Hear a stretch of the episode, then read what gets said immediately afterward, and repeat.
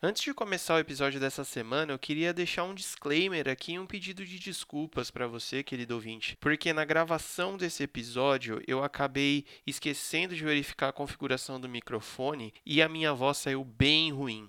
Eu tentei dar uma melhorada nela durante a edição, mas basicamente quando a gente grava um áudio ruim, é muito difícil de recuperar ele depois. Infelizmente isso aconteceu, foi um vacilo meu. Peço desculpas para vocês, mas fica aí que o conteúdo tá genial, foi um dos melhores episódios que eu gravei até agora. Então é isso aí, bora lá.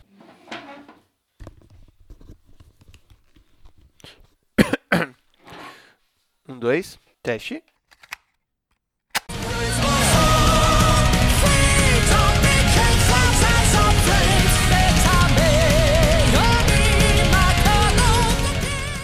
Boa!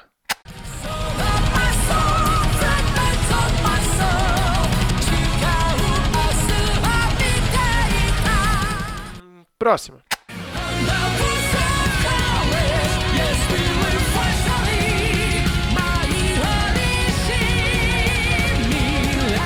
Tá, agora sim, vamos nessa.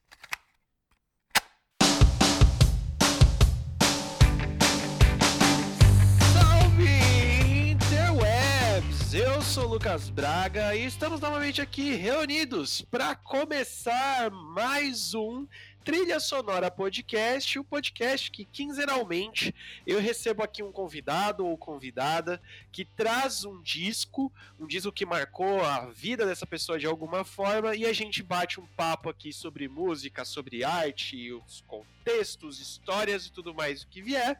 E hoje recebo aqui um grande e antigo amigo meu, o cara que me arrastou e viciou por um longo tempo aí para eventos de anime, né? A gente vai até debater se é certo chamar assim. A pessoa que eu conheço com a maior coleção de jogos de PlayStation e action figures. Isso já descreve o tamanho da nerdice que o papo vai ter hoje.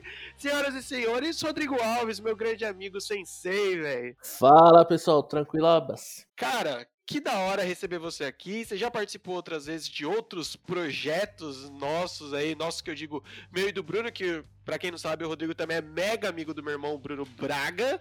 Ficam se emocionando aí cada vez que tem evento da WWE, né, cara?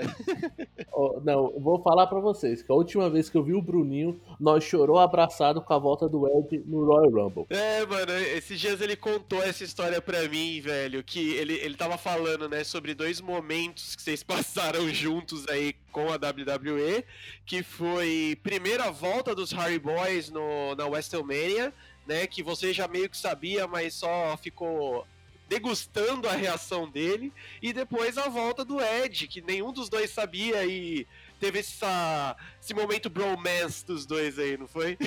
Sim, sim, a volta, a volta do Harris Boys foi. Eu fiquei caladinho na boa. Eu, eu já sabia, eu tinha visto spoiler. Só que o grito que ele deu, rapaz, minha mãe veio até aqui na porta. Caralho, tá tudo bem aí, meu. Eu falei, não, mãe, calma, calma. Tá de boa, tá de boa. Relaxa que é, a WWE mexe com as emoções, com os instintos mais primitivos nossos, não é mesmo? Pior que é verdade. Recado do editor. Então, pessoas, desculpem interromper o podcast logo agora no começo, mas geralmente os convidados têm um tempo curto para gravar e eu não quero perder esse tempo dando recados ou coisas do gênero, sendo que eu posso colocar agora na edição. É importante que eu frise duas coisas. Nós sempre gravamos remoto, ou seja, a gente depende da internet e às vezes ela dá uma zoada assim na gravação. Então peço que ignorem algumas vezes que o áudio possa sair meio falhado ou coisas parecidas. Na edição a gente tenta até consertar, mas nem sempre dá. O importante é focar no conteúdo mesmo. E outro ponto é que eu gravo sempre com bastante antecedência, então alguns trechos da conversa pode ficar meio datado, mas isso não tem problema, né? Você pode nos ouvir nas principais plataformas, é só procurar por Trilha Sonora Podcast ou ir em anchor.fm barra trilha sonora. Lá tem o nosso feed, o link direto para todas essas plataformas onde o podcast está disponível. E falando em seguir, aproveita para nos acompanhar também lá no Instagram e no Twitter, que além de a gente sempre avisar quando tem episódio novo, a gente também posta os memes de cada episódio que cada convidado gera. Então é isso, bora voltar para o episódio. E Cara, e pensar que no primeiro evento que, que eu fui, que, que, porra, mano, e inesquecível Anime Friends lá de 2009, eu acho, se duvidar. 2010. 2010, olha, mano, 10 anos. Meu Jesus Cristo, a gente tá ficando velho, cara. Não, isso 10 anos só do que a gente foi no evento, né? nem do que a gente se conhece. Não, não, se a gente se conhece é melhor deixar, deixar em off aqui, né? Porque senão vai entregar muita idade. Mas é, é meio louco de pensar que nesse primeiro evento que eu fui, mano, logo de cara, quando a gente entrava, a gente dava de cara com um puta ringue de wrestler, né? Wrestler, o wrestling, né? Pro wrestling, que na época teve a apresentação da. Como que era o nome da brasileira? Mesmo esqueci. BWF, né? BWF. Isso, teve apresentação lá. Por bastante tempo teve a BWF no- nos eventos, né, cara? Então, a BWF tem até hoje, só que foi só no último que eu comecei a se tocar quem era, porque é aí que eu fui descobrir que era o Pro Wrestling. Ah, sim, pode crer. Pô, porque querendo ou não, mano, é, pra quem eu acho que nunca viu, o ringue de Pro Wrestling, ou é, Telecat, como a galera mais velha conhece, ou luta livre e coisas do gênero, ele é, ele é um ringue igual, muito parecido com o de boxe. Só que quando você assiste pela TV, YouTube, coisas do gênero, você não tem noção de que é um bagulho mega impo- imponente, né? Altão, grandão e pá, né? Sim, sim. E fora que quando você conhece, você fica naquela dúvida. Será que é real? Será que não é? Aí você começa, nossa, é tão galhofa, isso é muito ruim. Aí vem alguém e fala, nossa, até que não é tão ruim assim, do nada você já tá tirando a roupa no Royal Rumble. Ah! Pô, cara, é, é até uma coisa que eu lembro que quando a WWE apareceu forte aqui no Brasil, lá em 2006, 2007, que eu pirei na, na hora, basicamente assim, e eu lembro que a galera ficava batendo muito nessa tecla de, ah, é mentira, é combinado, é roteirizado e tal, tudo coisa que a gente sabe, mas assim, mano, não tiram o mérito, digamos assim, do atleticismo dos caras, porque, meu, se você assiste mesmo sendo mega coreografado, tem que ter um puta profissionalismo pra você não morrer, né, fazendo tudo aquilo. Não, e o mais legal é que a gente tem uma história de um anime friends que a gente foi, que o meu cunhado foi meter o louco, não, isso é falso, não sei o que, tomou um slam e ficou com as costas travadas. Puta, mano, foi verdade, velho, verdade. foi bem isso mesmo.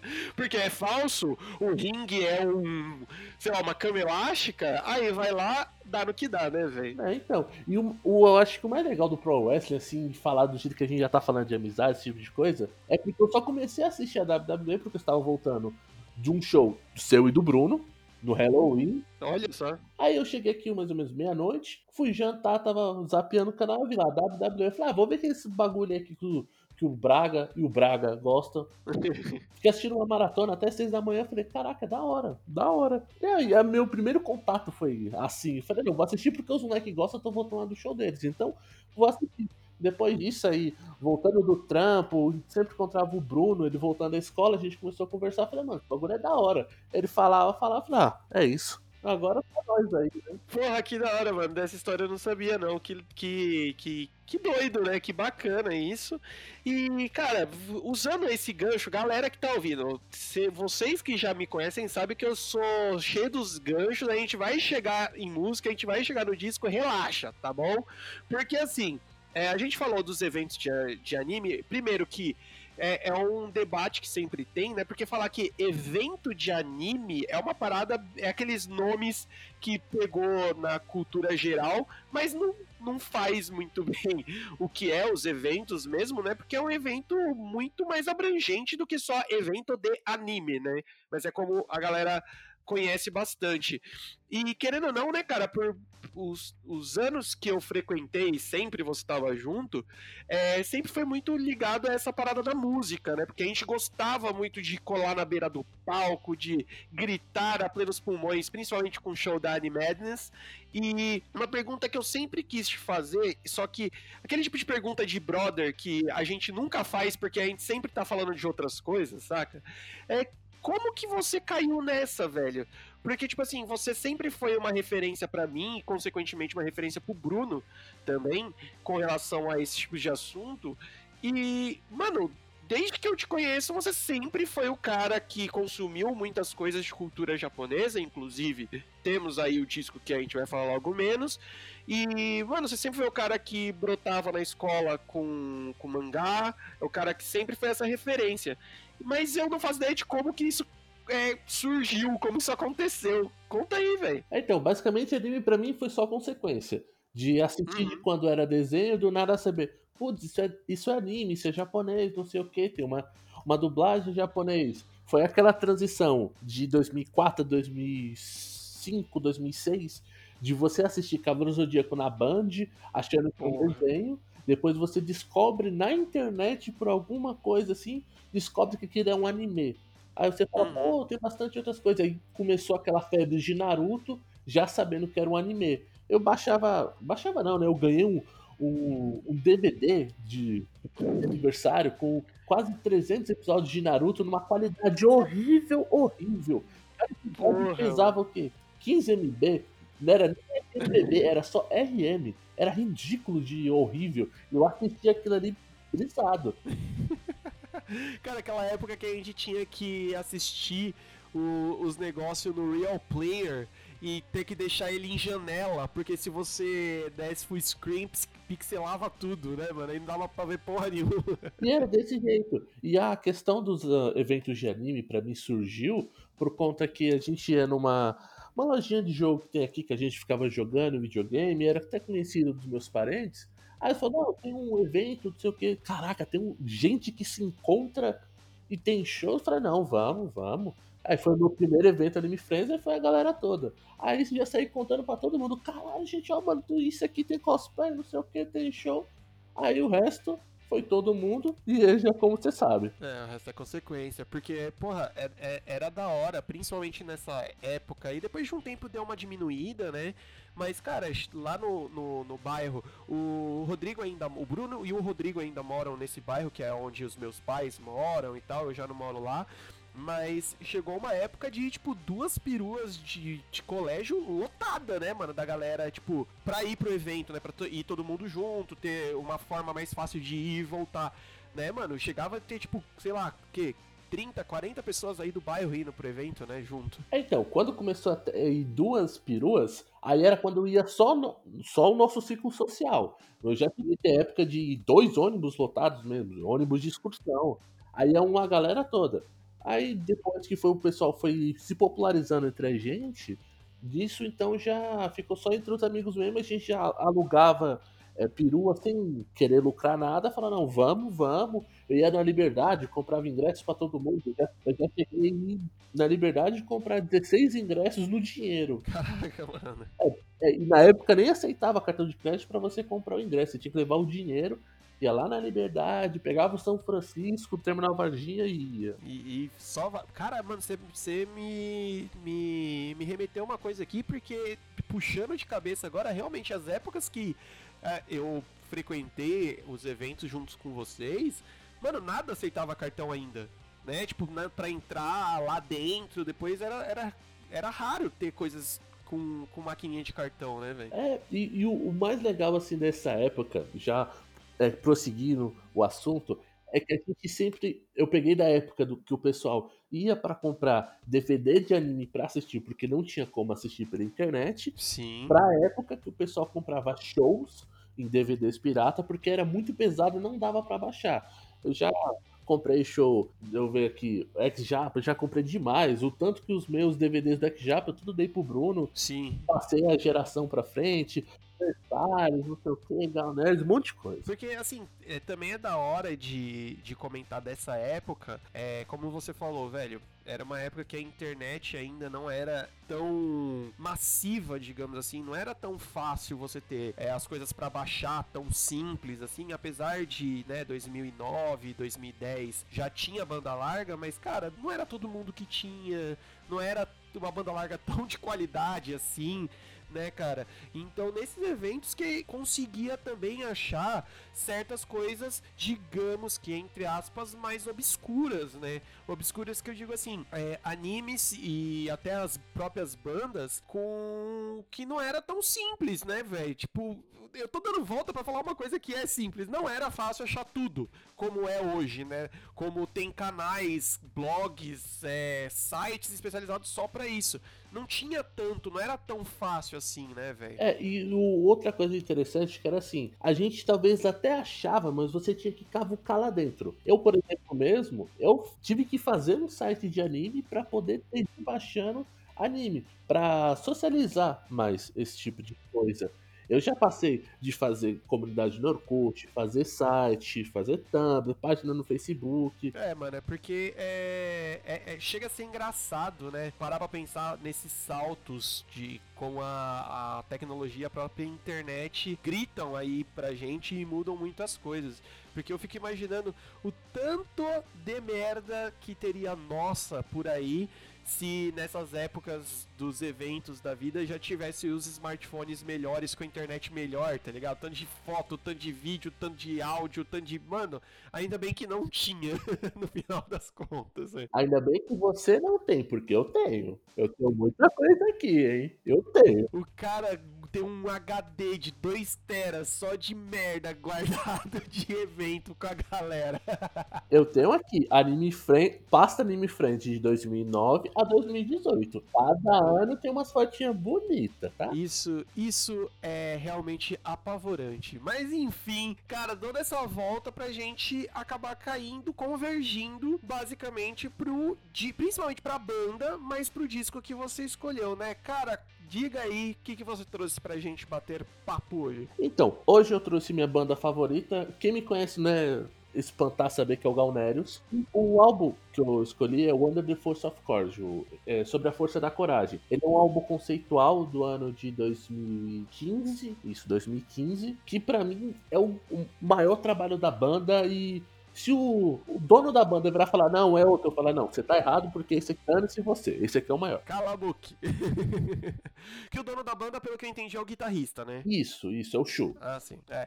Cara, é. Primeiro de tudo, você acabou de falar uma coisa que é um fato que, porra, quem te conhece sabe que a Gal Galnerius é a sua banda favorita e meio que óbvio que você escolheu uma, um álbum deles quando eu fui falar com você, tanto que eu me espantei que foi muito na lata quando você escolheu, mas eu tenho que falar, mano, eu nunca tinha parado para prestar atenção em Galnerius tá ligado? Ouvi, óbvio, por conta da convivência com você, até com o Bruno a gente acaba ouvindo, mas eu me toquei que a gente tem muito um bloqueio gratuito às vezes, né, mano, por coisas que não são tão. Falar regionais é errado, né? Porque a gente consome muita música americana e não é regional, muita música inglesa. Mas como tem muita coisa boa que não tá nesse círculo aí de cantar só necessariamente em inglês, né, velho? É, e o pior é que assim, o Galnerius, como ele é uma banda japonesa, tradicionalmente algumas bandas fazem temas de anime é, para algum anime, algum seriado, tokusatsu, alguma coisa assim. Então, já tem naquela cabeça, ah, é uma banda de música de anime. O cara fala, não, então isso não deve ser levado a sério, é coisa de criança, não sei o que, não, não vou escutar. É, cara, um negócio muito louco, complementando isso que você falou, que as, a época que, que eu frequentei os eventos e tal, me via me, me pulava muito na cara, assim, digamos, é que como a gente aqui no Brasil, a, a massa, digamos assim, tipo, quer diminuir a parte artística da coisa, né, cara? E é muito louco ver como na, lá no Japão, principalmente no Japão, que é né, a parte mais que consome, que produz mais essa parte de, de anime, ou anime, como você falou certo aí. e, cara, lá isso é arte pura, tá ligado? Não, não, não se é escorraçado como uma coisa de criança, né? Tanto que tem muitos muitas séries dessas aí que são temas mega pesadíssimos, né? Então, assim, os caras que produzem os animes, tanto os, o, a parte de roteiro quanto a parte de desenho, os, a galera é muito renomada e prestigiada lá, quanto as bandas. Na verdade, acaba sendo até uma coisa ao contrário, né? Não é menor ter o seu som no anime, é um atestado de que você é foda, né, velho? Isso, e fora que assim, anime é uma indústria muito gigante dentro do Japão. Se a gente for ver, é uma das principais indús- indústrias do Japão. Tem anime de qualquer tipo, tem anime pra criança, anime pra adulto, qualquer tipo de coisa que você pensar, vai ter um anime. Não, não importa de quê. Então, é, é comercial você divulgar o seu trabalho no anime famoso, entendeu? Tanto que assim, o Galnerius ele tem três, é, quatro músicas em animes diferentes. Uma que é a Hunting for a Dream, que é do single e do álbum Angel of Salvation de 2012, isso de 2012, a banda estourou muito depois após isso, porque ela tava no Hunter x Hunter, um anime famoso, é uma música muito boa, o refrão, ele é muito chiclete, então marcou muito. Então, se você olhar até no próprio Spotify Brasil mesmo, a Hunting for a Dream é uma das músicas mais tocadas. Se você for ver em qualquer youtuber que faz cover de anime, você vai ver Hunter for a Dream, os caras pedindo muito. Então é uma coisa que marca muito pra banda e marca também muito pra própria obra. Então, o cara ter uma música no anime é excelente pra ele. Eu- É, é quase que o equivalente a devidas proporções a banda que consegue ter a música na novela aqui no Brasil, né, velho? Isso, da mesma forma. Você, por exemplo, pegar e fazer uma abertura de uma novela das oito na Globo, é praticamente você ter um- uma abertura em One Piece, por exemplo, em Dragon Ball. É o atestado de que é, tá tudo certo, tá tudo dando certo, né, mano? Estão te reconhecendo, seu trampo tá sendo reconhecido, né, velho? É, e fora que é assim também. Outro caso que eu tenho que contar pra meio de curiosidade, até mais ou menos ali anos 80, 90, você era contratado pra fazer uma música pro anime. Você- a música que era, ela era tida pro anime, a letra pro anime. Por exemplo, pega Pegasus Fantasy do, do Nobu Yamada. É uma música do anime. Agora, mais ou menos dos anos 90 até hoje, o pessoal contrata uma banda, a, a banda faz a música normal dela e é divulgada no anime. Aí que ela é usada pro anime. Então, por exemplo, ela não é feita direto pro anime. Então, ou seja, isso engrandece mais ainda. Porque ela foi escolhida para entrar no anime. Porque ela, pela própria concepção dela mesma. Sim, sim, tipo, não é aquele negócio de mirado, né? Não é tô mirando para ser a música de abertura ou coisa do gênero.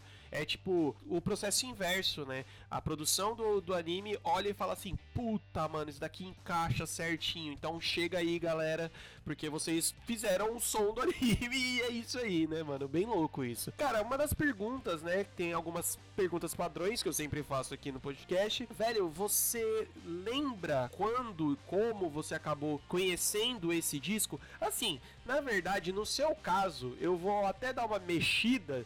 Porque eu sei que você conhece Galnerius há muito tempo e essa, esse disco aí você já devia ser fã da banda. Mas então fala sobre como que você acabou conhecendo o Galnerius. Olha, eu conheci o Galnerius no dia 3 de janeiro de 2009. Eu lembro exatamente o dia. Caralho! Por quê? Temos um amigo em comum chamado Danilo. Grande, Danilão. Então, nessa época a gente fazia MVs pro YouTube, só por brincadeira mesmo. É, ele ouviu numa rádio online de anime e falou: Ó, essa música aqui é boa, escuta aí. Na época eu tava muito escutando, a- aprendendo a escutar metal, tava indo mais pro Power Metal. Stratovarius pra mim era Deus na Terra. eu escutava Stratovarius do início ao fim. Aí ele mostrou a música, que é o Nightcraver, do quinto álbum, o One for All. Eu explodiu minha mente, porque não era aquela coisa de power metal todo exagerado. Era muito bem feito, era pesado, relativamente pro power metal, e eu estourou minha mente. Eu falei, não, tem que escutar mais isso. E na época eu fui indo atrás no Ares, baixando música por música. Toda vez que ele fala, ah, vamos fazer um MV, eu falo, não, bota essa aqui do Galnerius. Ah, não, bota essa do Galnerius aqui, bota Galnerius lá, não sei o que, vai Galnerius. E o outro fato legal, já puxando, andando mais pra frente, eu até brinco com alguns amigos meus que eu sou o dono do fandom do Galnerius no Brasil. No Brasil não, no Ocidente. Por quê? Era muito difícil achar coisa do Galnerius. Depois da época do Orkut, porque no Orkut tinha uma comunidade muito boa que eu participava e sempre tinha muitas coisas lá. Depois que o Orkut morreu, não tinha mais nada na internet de Galnerius. Eu fiquei pensando, mano, o que, que eu vou fazer agora? Beleza, montei uma página no Tumblr no final de 2011. 2012, eu fiz a página no Facebook e isso começou a juntar muita gente, de até fora do país, até mesmo japoneses. Começou a crescer, crescer, crescer. Eu consegui, conseguia coisas exclusivas que não saíam normalmente para download. Eu enchi o saco de japoneses para upar. Vai, vai lá, mano, upa esse álbum aí pra nós. E japonês odeia a pirataria. Até porque lá é, é crime pesado. Se, se você até usar links agora de pirataria, você pode ir preso. Os caras têm um, medo- um medo do caramba disso aí, da, da cadeia mesmo. E eu enchi o saco, não, mano, upa pra nós aí, mano, nós nem tem dinheiro pra comprar isso aí, upa pra nós, mano. Quando nós tiver dinheiro, nós compra. Cara, ia lá, upava, enchia o saco. Tinha japonês que falava comigo, oh, meu Deus do céu, mano, toda vez esse brasileiro chato aí. eu lutava, lutava pra trazer pra nós. Então, tudo bem. Porra, que da hora, cara.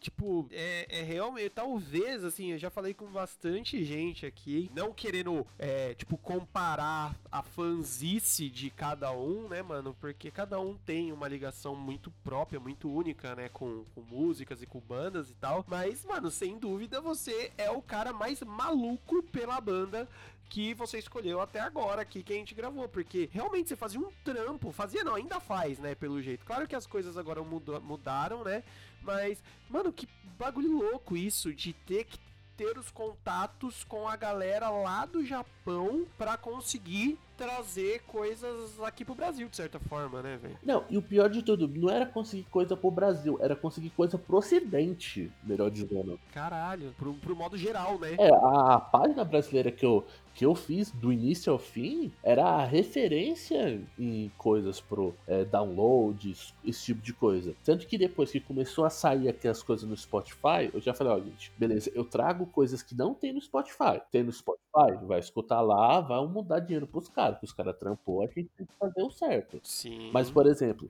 saiu um DVD. Obviamente não vai sair no Spotify. Então, beleza, eu vou lá, pego o mais rápido possível e trago. Vou lá, faço meme, trago curiosidade, imagem, não sei o que. Tanto que eu tinha até com uma certa amizade, entre aspas, vamos dizer assim, com um dos produtores da banda. Eu tinha ele no Facebook, às vezes eu conversava algumas coisas com ele. Ele soltava muitas fotos de bastidores pra mim, pra eu postar na página. Porra, que da hora, velho. Ele mesmo tirava.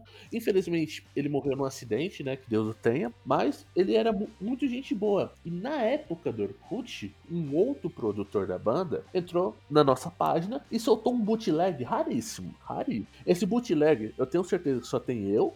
E o pessoal do meu grupo do WhatsApp que a gente ainda tem, né? Eu fechei a página porque não tava dando mais conta. Só é, com uns amigos assim que ainda curtem a banda. Tenho certeza que no mundo só tem a gente, essas sete pessoas. São dois bootlegs. Caralho, mano. Caralho, que foda. Aí, ó, pra quem é fã de Gaonérios e quer essa, dessa desgraceira aí, mano, vai lá encher o saco do Rodrigo. No final ele vai dar os contatos todos aí. Porque é raridade isso daí. Nossa, que, mano, que, que realmente eu tô, tô perplexo aqui de saber tudo isso, mano. É, esse bootleg, por exemplo, eu lembro do podcast que você fez com o Bruno, do, é, do Angra, dele falando do bootleg. Esse aqui não, nunca foi pra internet. Nunca. Caralho, mano. Ele só foi lá, postou na comunidade do Orkut e a gente baixou. E ele falou: Ó, gente, não vamos reproduzir o link, não, que eu sempre trago mais coisas. Aí o pessoal começou a meter o louco, querer repassar. Aí o cara falou: Ah, mano, pô, tô trazendo um bagulho exclusivo aqui pra você. Se você clica, não vou trazer mais. Eu não vou trazer mais bando de pau no cu. É, tá certo. Aí tem dois. Dizem as más línguas que tem um terceiro, que tá aqui no meu celular, que eu não passei pra ninguém, mas tudo bem. Ele não existe oficialmente, mas pra mim existe, tá? Olha só. não queria dizer não, mas existe. Se alguém falar pra mim, Rodrigo, me passa, eu falo, hã? Não tem nenhum bootleg, só tem dois. Olha só, mano. Mas que história da hora, velho. Porque você tá trazendo aqui pra gente uma outra camada de. da fanzice mesmo. De, e da, da conexão que a gente tem com a música. Que é essa. Como que falar? Essa dedicação, mano. Que algumas bandas acabam fazendo a gente ter, né, mano? Essa conexão. Porque assim, todo esse, todo esse histórico que você contou, mano, é um trabalho enorme com a banda. É uma, cura- uma curadoria da banda tá ligado? Então isso tem um valor muito específico, assim. É, e eu tenho certeza que, tipo, mano, eu não sei, e nem vem ao caso se você já ganhou grana com isso, mas eu tenho certeza que o ponto não é esse, tá ligado? É mais a parte da satisfação de conseguir as coisas e até de certa forma de divulgar, é, não só pro. Que nem você falou, mano, divulgar pro ocidente mesmo. Porque isso é um serviço pra banda, no final das contas, né, cara? Não, e assim, eu, nossa, eu queria muito ter ganho dinheiro, mas só ganhei foi trabalho. Porque assim, eu pensei dessa forma, cara, eu odeio baixar música no Ares. Pra quem é mais velho sabe o que eu tô falando. Você tem que baixar música por música naquela internet de escada no final de semana. Sua mãe te xingando porque o telefone tá ocupado. Tu, tu demorar meia hora pra baixar uma música de 5 minutos e ainda quando você baixa não tá boa. Eu falo, mano, odeio isso. Aí eu pegava pro pessoal que tem baixas coisas de anime. Mano, você tem tal música, tal disco do Galnerius? Pessoal, tenho. Você tem tal coisa? Não saiu, não, não pô pra gente. Ela fala, quer saber? Se ninguém tem, eu vou ter. Não importa como, eu vou arrumar. Uma outra história legal, porque em 2010 o Galnerius trocou o vocalista, entrou o show, o mesmo que tá no álbum que a gente vai falar, e saiu. É, o Galnerius lançou uma caralhada de coisa. Lançou disco, single, participação em tributo, lançou um disco de covers e um, um show. Só isso, são cinco lançamentos que não é comum lançar pro Galnerius assim em um ano só. E esse álbum de covers não saía por nada ninguém conseguia. Passou 2010, passou 2011. Eu falei, não, não vai entrar 2012 sem escutar, não. Eu fui atrás, fui atrás. Eu pesquisei no Twitter, achei um cara que comprou um disco japonês falei assim, mano, o bagulho é o seguinte. Aqui no Brasil a gente não acha, é horrível pra gente fazer importação. Você poderia upar pra gente? Se você quiser cobrar, eu pago. Eu só não consigo importar o disco porque a alfândega aqui vai demorar 40 dias para liberar, pode dar problema, eu tenho que pagar imposto, mas se você quiser cobrar, eu pago, sem problema. Aí o cara fala: Não, beleza, eu upo para vocês, mas você nunca viu o meu nome. Eu falei, não, nunca vi. Nunca vi. O cara foi lá, o povo falou aqui, ó, toma essa desgraça e escutem. Caralho, mano. Porra, que, que, que deu. Mano, pelo que eu tô entendendo, a comunidade fã de Galnerius lá no Japão, a galera é gente boa, então, né? É, é, não é que eles são gente boa, é que eu sou chato. muito bom, muito bom. Ô, cara, fala- e falando nisso, é, essa comunicação com a galera é em, portu- é em português, ó? É em inglês ou é em japonês? É em inglês. Ah, sim. Pra, mas os japoneses hoje em dia você já consegue pelo menos se comunicar, né, velho? É, eles conseguem ler, pelo menos. Ah, sim. Mas, velhinho, que, que da hora toda essa história. Eu sempre fico muito feliz e muito emocionado até quando a gente traz histórias assim de desse tipo de ligação com, a- com as bandas, com, com as músicas, com os discos. Porque, mano, essa foi a intenção de quando eu criei essa bagaça desse podcast, que é trazer as histórias com relação a essa ligação mesmo, né? Então, pra gente também não enrolar muito mais, porque, mano, a gente já tá há meia hora batendo papo aqui.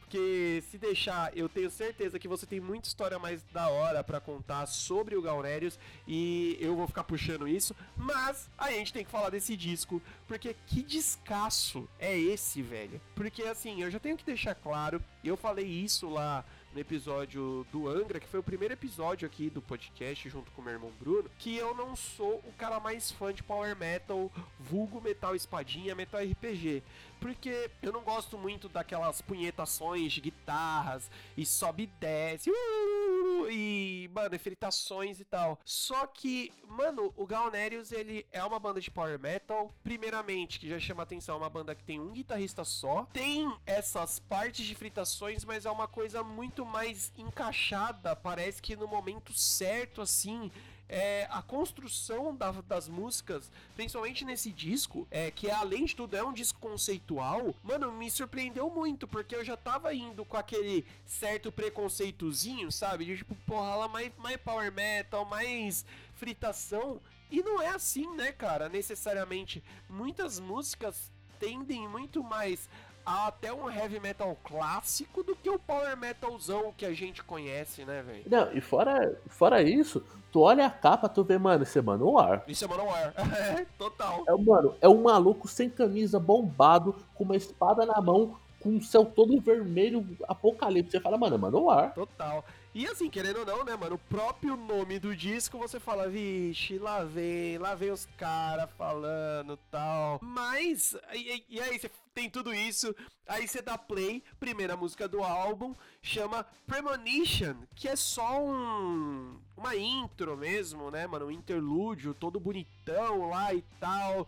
Mano, dedilhados e coisas do gênero, coisa orquestrada, um, um narrador falando, né? Aí você fala, puta, mano, lá vem. Quando passa pra segunda música, que é a The Time Before Dawn, velho. Antes de você terminar isso aí, preciso falar uma coisa especial dessa música. Fale. Mais ou menos os 5, 6, até 10, talvez, primeiros segundos da música, é, é um riff do álbum, porque o álbum tem um riff, um tema principal, tocado ao contrário. Olha a safadagem aí, hein? Eu vou deixar essa informação no ar quando a gente terminar o álbum conta o resto. Olha, não, beleza então. Ó, ó, fica o easter egg aí, hein, mano. Mas, que nem eu falei, né? Segunda faixa, The Time Before Dawn.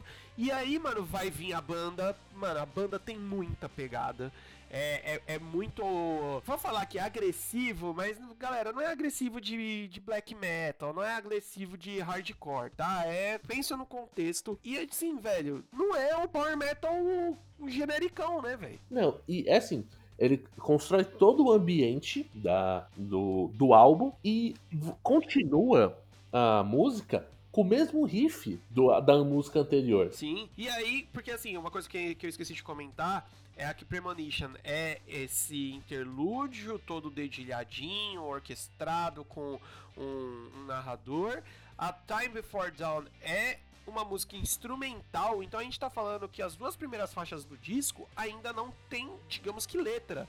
Não tem voz, né? Então, mano, você já tá vendo toda a estrutura, principalmente instrumental da banda aí. E aí, quando vem a Raise My Sword, que é a terceira música, que aí tem mais aquela concepção de música mesmo, com voz e coisas do gênero. Aí, amiguinho, é dois pés no peito. Aí você já. Todos os seus preconceitos, tipo que o Luquinhas tinha antes dar play, foram embora, velho porque é muito rápido, bateria e baixo comendo numa velocidade absurda.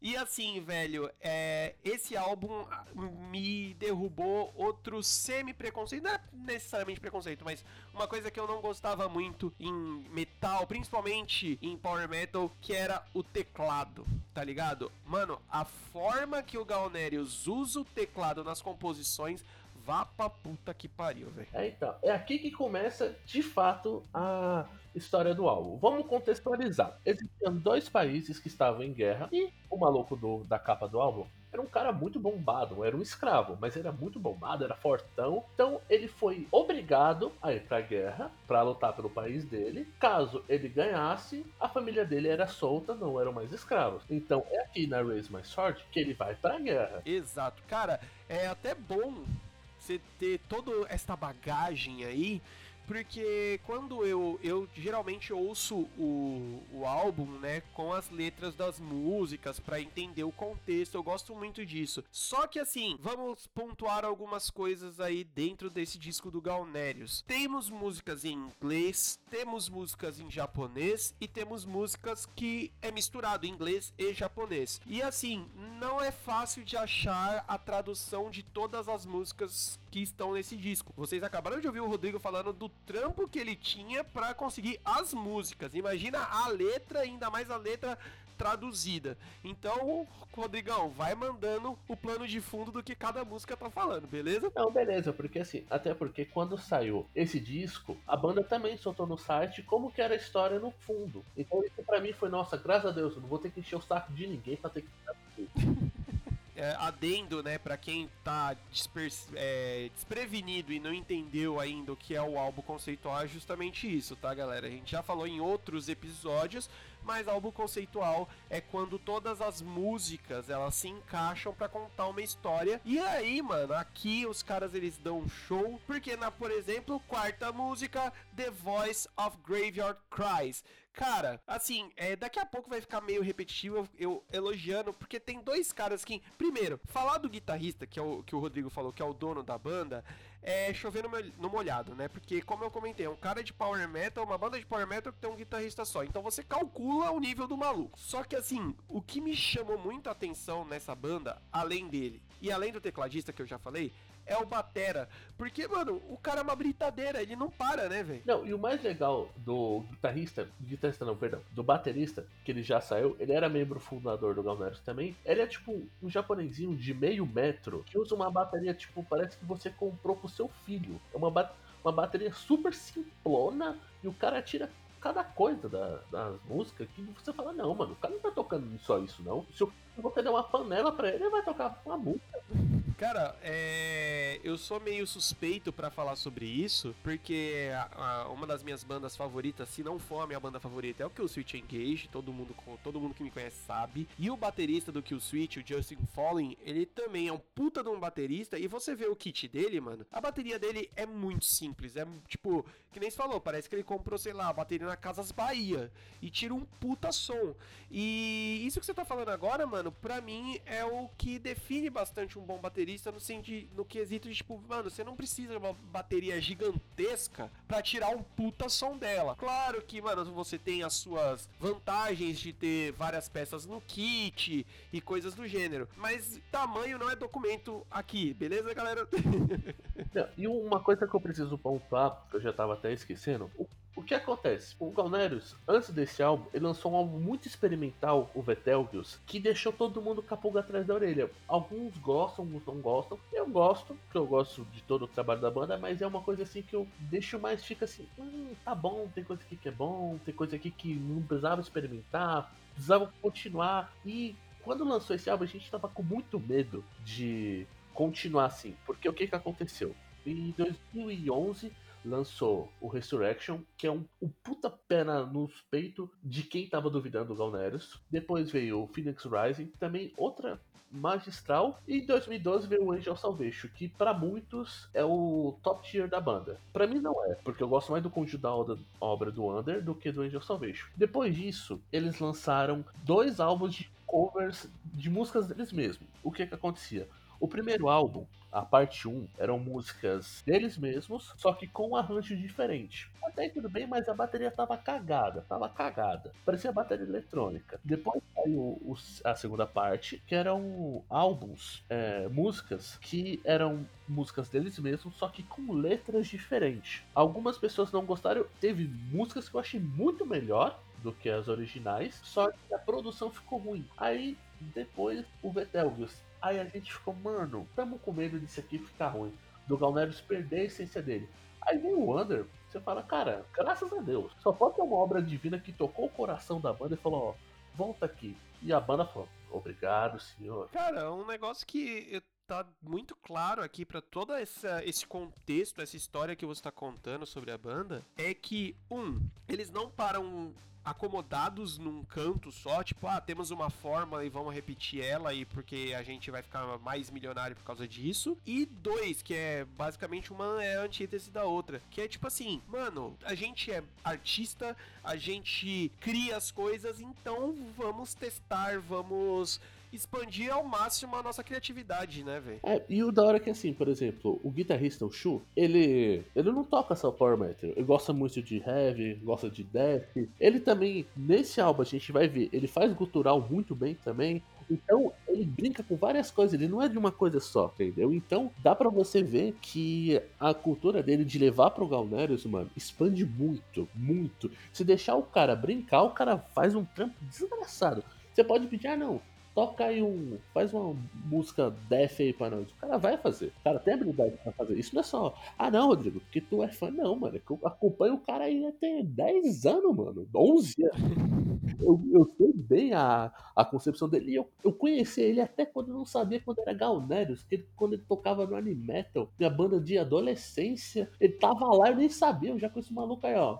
15 anos. É, mano, assim, vamos, vamos exemplificar um pouco disso aí que você falou? Faixa número 5, Rain of Tears. E assim, orquestrado, gente, tal. Daqui a pouco entra esse mal, maldito aí, como que é o nome dele mesmo? É Chu? Chu, isso mesmo. O guitarrista. E assim, mano, ele começa a tocar a guitarrinha dele junto com a parte orquestrada toda e um piano e o bagulho fica grandioso e fica lindo, velho. E agora vamos contextualizar a história do Sobre a Força da Coragem. Aqui na música, eles acabaram de enfrentar um exército e tomaram uma sova. Nossa senhora, parecia o Barcelona na última Champions. Parecia. Mano, foi uma só, mas ainda eles saíram vivos. Só que aqui tem uma tocaia pra eles, porque um dos amigos dele, dos escravos, traiu ele. Sim. Então aqui ah, é a porrada atrás de porrada, você já tá todo lascado e é porrada atrás de porrada. Então já,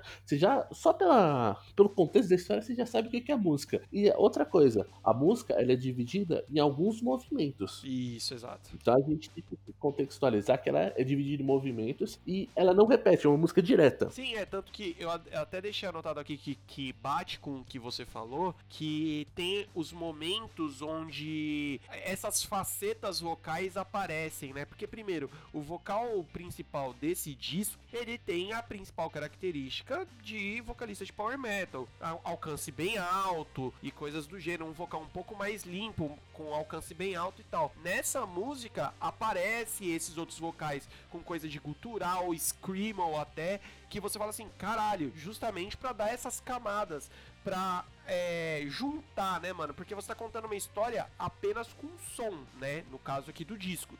Então, pra você dar mais camadas aí e, e mostrar mais ambiência, você acaba usando esses, esses recursos, né, velho? Isso, e assim, elas são nesses movimentos, pra, pra gente era uma música que. Porque assim, outra coisa que eu também preciso contextualizar pra quem não tá acostumado com as músicas japonesas. É que assim, eles sempre lançam um vídeo com prévias das músicas. O pessoal sempre já foi direto na primeira, era aquele power metalzão. E o que saiu no vídeo era o, quase, vamos dizer assim, o refrão principal da música, a parte principal da música, que era uma jogada que pra mim ficou muito bonito. Eu falei, mano, essa aqui é a música que o Galnerius merece fazer e só eles conseguem fazer. E assim, um adendo aqui, essa é uma das. É a segunda maior música do disco, porque a gente tem uma. Uma belezinha aqui de quase 14 minutos pra finalizar. E assim, a gente tá falando bastante do Shu, que é o guitarrista, mas essa música que a gente tá falando agora é feita pelo baixista e pelo tecladista. Então, a, a letra, no caso, né? Então, galera, é uma banda completa, tá ligado? Não é só um cara. O, o principal cabeça, beleza, é o guitarrista. Mas todo mundo ali não tá ali à toa, né, velho? Não tá, não tá. E assim, se a gente for olhar na letra, a gente sabe que japonês não é muito conceituado em fazer inglês. Né? Não é muito bom em falar inglês. Só que nessa aqui, você entende perfeitamente o, o qual que é o sentido da coisa. E é, se você ler a letra, ela é bem pesada, mano. Você sente. Sim, total. Às vezes você sente mais, ao invés de você sentir naquela parte dos guturais, você sente lá no finalzinho que já tá mais aquela coisa mais triste, aquela coisa que. aquele sentimento. Você fala, cara, deu toda a merda e agora eu não sei mais o que fazer. Tá tudo acabado, eu não sei o que fazer. Eu tenho que salvar, eu tenho que ganhar essa guerra pra salvar minha família, pra salvar minha mulher meu, meus filhos. Mas não, o cara me traiu, mano. Eu não vou conseguir salvar minha família, não vou conseguir salvar meu país. Então você já pensa como que tá a cabeça e a música sabe trazer bem isso do começo ao fim. Nossa, totalmente, velho, totalmente. E aí a gente cai na sexta faixa, que é a Reward Betrayal. Ah, Olha o nome aí, já falando, né? Olha, olha o título aí.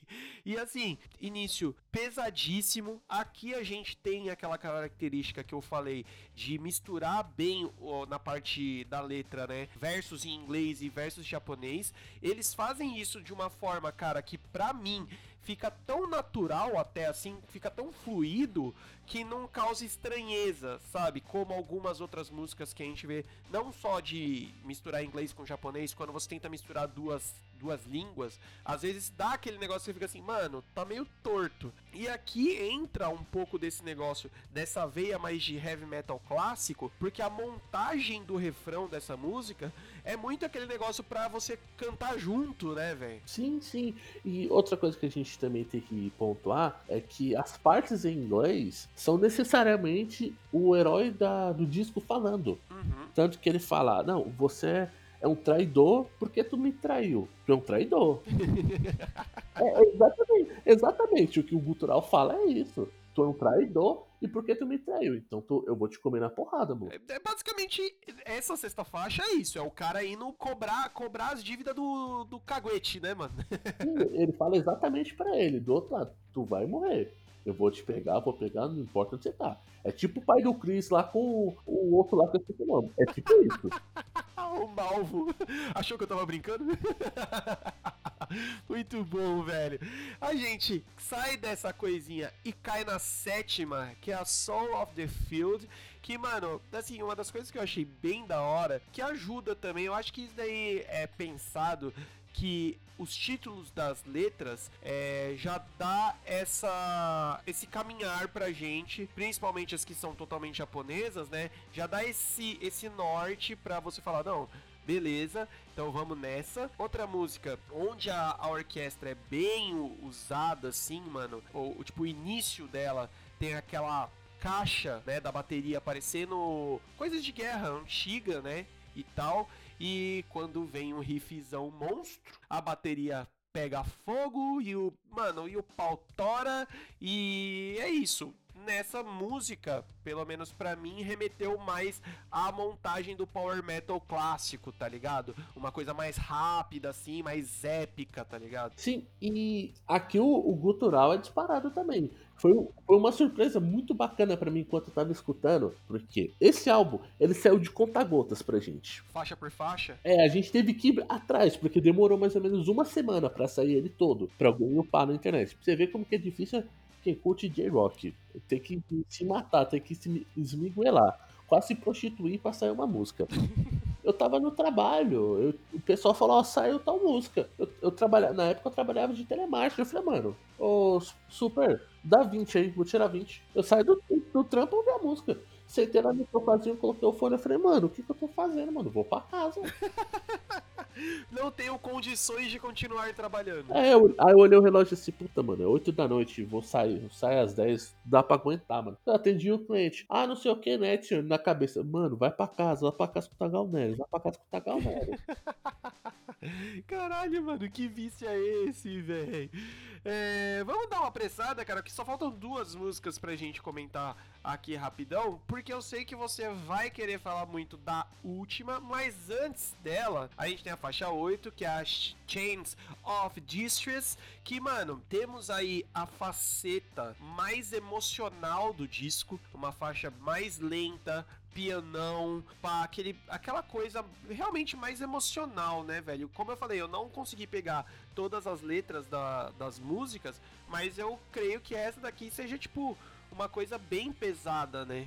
É, essa aqui é basicamente o... eles sentando, vamos supor assim, numa floresta, falando, mano, é amanhã a batalha final, eu, tenho, eu tô pensando na minha família, se eu morrer, eles morrem, meu pai também vai pro Beleléu, e eu tenho que me focar eu tô todo machucado e é isso, eu tenho que continuar. Caraca, mano, é, é, tipo, é realmente uma música carregada assim. E uma coisa que eu deixei anotado aqui porque eu achei realmente muito bonito é que tem um solo de guitarra é, que ele canta junto com a música, assim, tá ligado? E isso é uma parada que, pra mim, quando tem essa esse refinamento, digamos assim, saca? Eu acho muito absurdo e dá todo o pano de fundo pra gente chegar nessa coisa absurdamente épica que é a faixa que fecha o álbum, tem 14 minutos e 21, a música que dá nome ao disco, a The Force of Courage. Cara, microfone é seu, se deleite aí explicando isso, porque eu não tenho capacidade para isso, tá ligado? É o, mano, você ouve, parece que você foi atropelado, porque quando você pensa em 14 minutos de uma faixa só, você, ah, mano, vai ter muita enrolação, vai ter muito vai e não vai, e não é isso, né? Então, vamos lá. A The Force of Courage, a Força da Coragem, ela é dividida em quatro movimentos: The Sense of My Life, Dream and Reality, Just for the Fate e Pray to the Sky. Aqui é a verdadeira batalha final por a batalha final do Senhor dos Anéis. Pega aí aquela coisa grande mesmo. É coisa grande mesmo. A batalha dos Avengeiros no último filme. É, não, é aqui começou. O Capitão América pegou o Mjolnir e começou a música. É, bem isso. Então é aqui que leva tudo o que o Galnero já fez na vida. Você para pra ouvir assim, você, você consegue entender a história só ouvindo, sem entender a letra. Se você para e pensa, você fala, se você conhece, sabe que é um álbum conceitual e sabe do plano de fundo que o herói tem que salvar a família dele, ele é um escravo, ele é obrigado a lutar numa guerra, você sente todo o peso da força dele e o que acontece na música inteira. Sim, total. E aqui também, podemos dizer aí, que mostra o que o Shu porque ele é o Shu. Porque o primeiro solo de guitarra é, é muito bruto, muito bruto mesmo. Para depois, no outro, no segundo, ser quando você vem de um de um coro, onde que você. Eu até paro e penso assim, quando, toda vez que eu tô escutando, que vem aquele coro. "Uou", É, é praticamente o universo mandando energia pro Goku fazer a Genkidama. Bem isso. É, ele juntando toda a força que tem pra poder levantar a espada e continuar, porque ele já tinha tombado. Então você sente isso, você não precisa entender a letra, você não precisa saber japonês, você só precisa sentir. Tanto que quando saiu essa música pra gente, foi exatamente a última música. Eu tava no ônibus, voltando pra casa, saiu. Eu falei, mano, eu não vou escutar isso aqui no ônibus. Cheguei em casa, meus pais já dormiram. Única coisa que eu fiz, apaguei todas as luzes, coloquei o fone e vou escutar. Quando eu terminei de escutar a música, eu fiquei, mano, o que, que eu fiz da minha vida antes?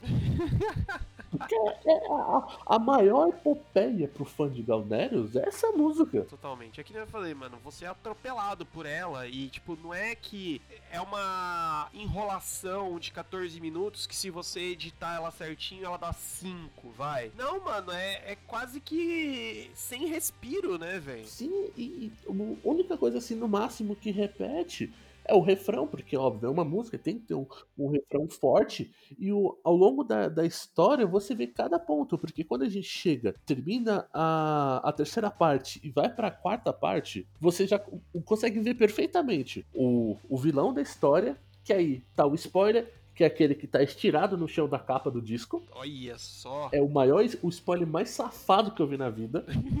Você imagina perfeitamente na parte Pray to the Sky, que é a quarta parte da música, você imagina perfeitamente o herói vindo correndo com uma espada num fundo tudo branco, com o vilão vindo pra fazer aquela típica bater de espada, um pra cada lado e acabar. E quando o herói vai vindo com a música, você já vê cada parte da história ali. Cada parte. Toda parte da história você vê na, naquela coisa, quando a música acaba, toca o riff principal da, do disco. Aí você fala, beleza, mano, riff muito bom. Aí o que que acontece? A mesma. O mesmo tempo que o riff toca é os mesmos segundos da primeira música. Sério? Sério? Caraca, mano. Por isso que a música se chama Premonition. Uma premonição. Caralho, e aí, digamos que a gente tem um, um, um fechamento na abertura aqui, velho. Sim, os primeiros 5 segundos do álbum são os últimos 5 segundos. Só que tocado certo. Mano, é sério, eu fico trouxa quando, quando tem esse tipo, esse primor,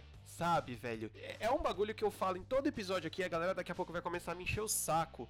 Que, Rodrigo, me explica como que você vai pegar uma sutileza dessa se você não ouviu o disco todo. Cara, quando eu escutei, eu falei, mano, não, né, não, não é isso não, não é isso não. Eu fiz questão, baixar um programa pra tocar a primeira música ao contrário.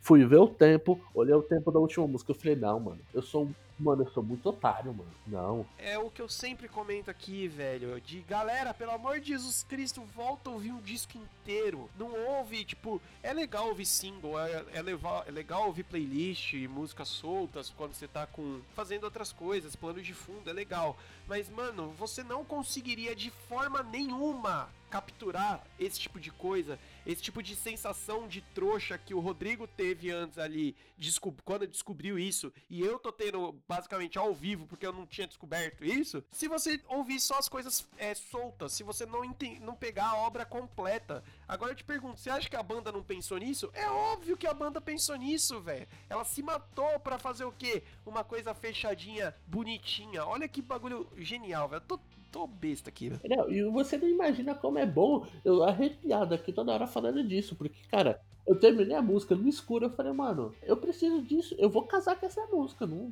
não namorada. Por quê? Ela não me satisfazerá tanto.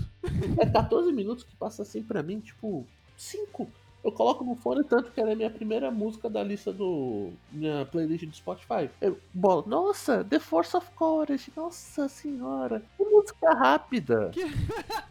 Que música rápida, é foda, mano.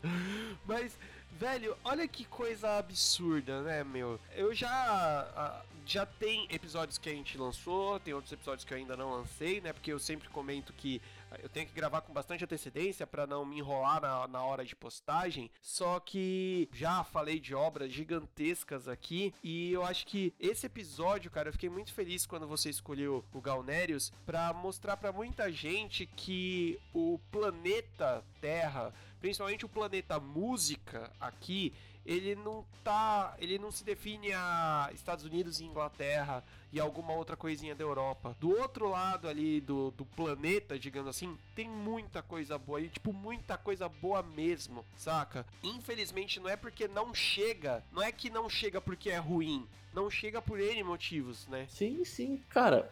Ó, como chegou pra mim o Galneros, pra mim foi uma recomendação quando eu fazia vídeo de anime. Chegou assim, do nada, assim, pra mim. Na época, é, achei que era só mais uma mais uma banda até ouvir. Olha como que é hoje para mim. Cara, e esse é um dos principais motivos do podcast, que é para conversar com a galera e motivar quem ouve também a, a esse tipo de sensação com a música, porque a música faz isso com a gente, tá ligado? É, tem pouquíssimas coisas, outras obras de arte que eu acho que consegue tocar tão a gente assim, porque, sei lá, mano, tem aquela sensação maluca que, Rodrigo, pensa assim, você em um, qualquer momento momento aleatório da sua vida, você fazendo qualquer coisa banal. Toca Galnerius, qualquer música do Galnerius, automaticamente você é transferido para algum lugar, tá ligado? Então eu acho que é muito louco isso, né, velho? Não, sim, e aquela coisa, já falei aqui também, mas quem me conhece sabe que eu sou doido pro Galnerius. Eu só parece Parece a única pessoa que conhece. Mas, tipo, de Galnerius, não é porque eu quero me gabar, mas é porque eu tenho bagagem para falar isso, porque eu ia atrás, mano. Eu vi assim, nossa, esse álbum é muito da hora. Se eu abrir aqui o a minha pasta, eu vou até olhar aqui para mostrar para você, mostrar não, para falar, né? Eu tenho uma pasta que era da dos arquivos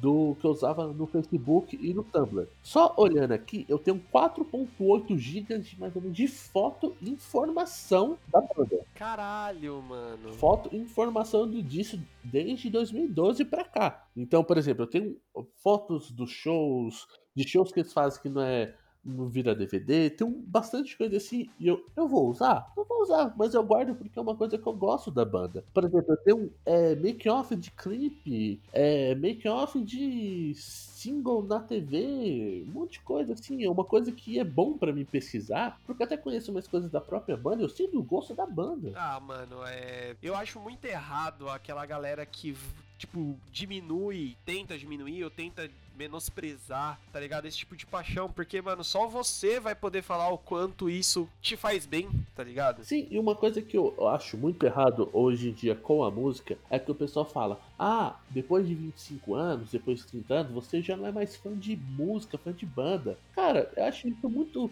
escroto, na real, porque, mano, faz muito bem você ser fã de alguma coisa, desde que não ultrapasse limites, seja de um, uma banda ou qualquer coisa que não seja uma pessoa escrota. Porque, por exemplo, eu posso virar, se eu descobrir alguma coisa, por exemplo, ah, um show um pedófilo, vamos ver um exemplo assim.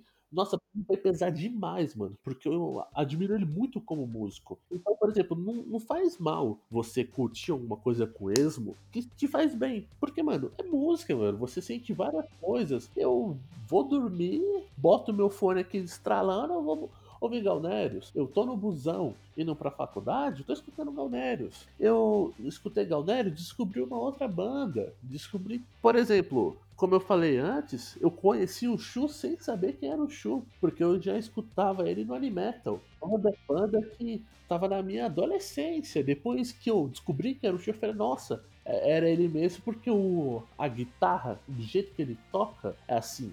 Aí eu vejo o ciclo social musical dele, eu consigo ir mais além, consigo gostar de mais bandas, conhecer coisas diferentes e ter várias coisas, várias sensações. Eu nunca infelizmente, pude ver um show presencial deles. Eu já consegui ver é, live, né? Na época que nem existia live, 2003. 2003 não, 2013. Tava eu aqui na frente do computador, 6 da manhã, vendo um show deles. Aí deu o quê? Uma da tarde, tá o Bruno aqui, o Douglas aqui em casa, jogando videogame e eu dormindo.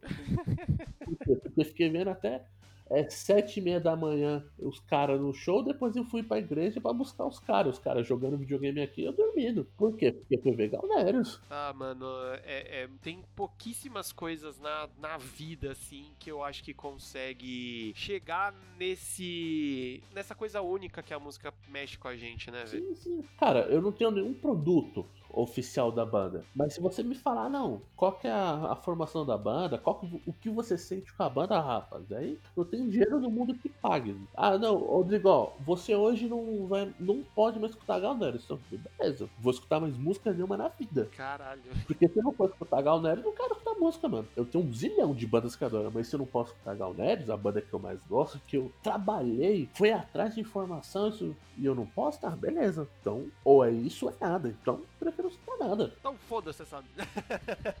Basicamente. Rodrigão, cara, muito obrigado por ter topado de participar e muito obrigado por ter, é, como eu já comentei, né, por ter escolhido essa banda e esse disco, porque pra mim, particularmente, foi muito legal e eu tenho certeza que muita gente não conhece a banda e ou já ouviu falar e não deu o devido respeito ou o devido tempo de audição pra ela, tá ligado? Pra entender. E cara, muito obrigado por todas essas histórias, velho. Que coisa genial assim, velho.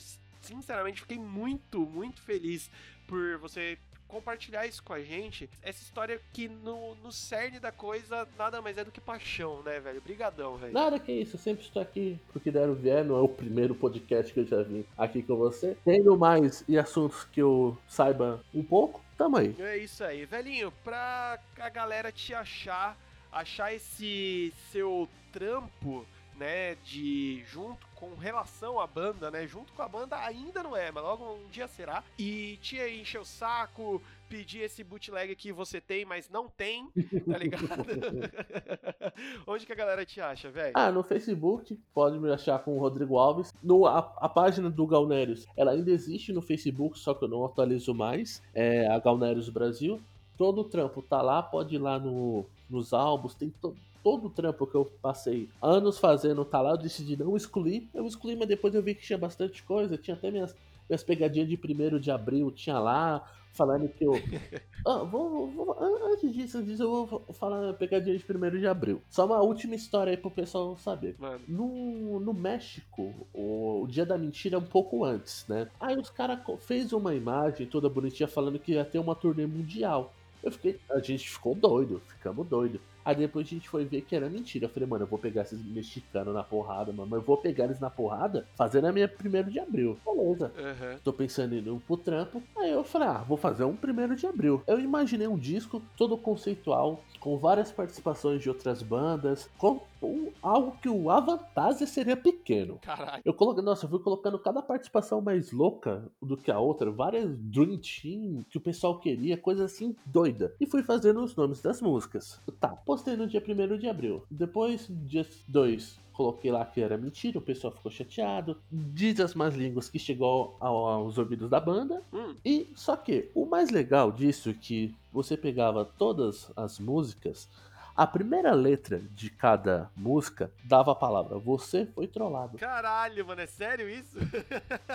Sim, e, o mais legal é que eu fiz isso pensando pro trampo. Caralho, Eu mano. vou pegar todo mundo no pulo, vou pegar todo mundo no pulo. Todas as palavras assim, ó, todas as letras dava você foi trollado. Caralho, mano, que genial. Mano, os mexicanos, tipo, não, não só mexicano, velho, não mexe com brasileiro, né, velho? Porque em quesito de filha da puta a gente vai ganhar. Sim, e isso só foi uma postagem só, só escrito. Aí no ano seguinte, que o pessoal já sabia que eu ia fazer, eu juntei com outro amigo meu que também é fã de Galneros dessa época, a gente criou uma capa pro disco, criou um trailer com as músicas e postamos, falando, ó, tá aqui, ó. Caceta. Continuação do álbum anterior. Continuação do álbum anterior. Então o que, que eu fiz? Recortei partes de músicas de, das bandas que fariam participações, músicas não tão conhecidas, Aham. o pessoal acreditar que era coisa do Galneros mesmo. Fiz capa, tudo bonitinho, diagramado, trailer da mesma forma que eles lançam, botei uns efeitos, falei, toma, é isso. Quem acreditar, acreditou, quem não acreditar, é nós. Caralho, mano, que foda. Mano, que ótima história pra gente finalizar esse programa. Cara, você tá de parabéns, velho. E continuando pra me achar, tem no, no Twitter, o arroba Dokugariu, Dokugariu underline no final. E também, dá, quem não saiba, eu tenho um canal no YouTube que eu faço reviews de bonecos, unboxing, esse tipo de coisa. Só procurar, Uhum. procurar lá, arroba Fábrica de Ficções. E é isso. Cara, de novo, muito obrigado. Galera, vai lá encher o saco do Rodrigão. Dá uma olhada no canal dele que também é muito da hora, mano. É muito louco mesmo. Eu não falei que o cara tem uma puta coleção de action figure à toa. Né? Vai atrás desse maluco, porque essa paixão dele por essa banda e por outras coisas que vocês vão ver que é muito foda. Galera, muito obrigado por terem ficado até aqui. Daqui 15 dias a gente tá de volta. Não esqueçam de nos seguir no Instagram, no Twitter e no Spotify, principalmente. É só procurar por Trilha Sonora Podcast que você acha lá. Caso você tenha outro agregador, queira feed do podcast ou coisa do gênero, só entrar em anchor.fm barra Trilha Sonora Podcast. Tá tudo lá bonitinho. Então é isso. Daqui 15 dias a gente tá de volta e tchau!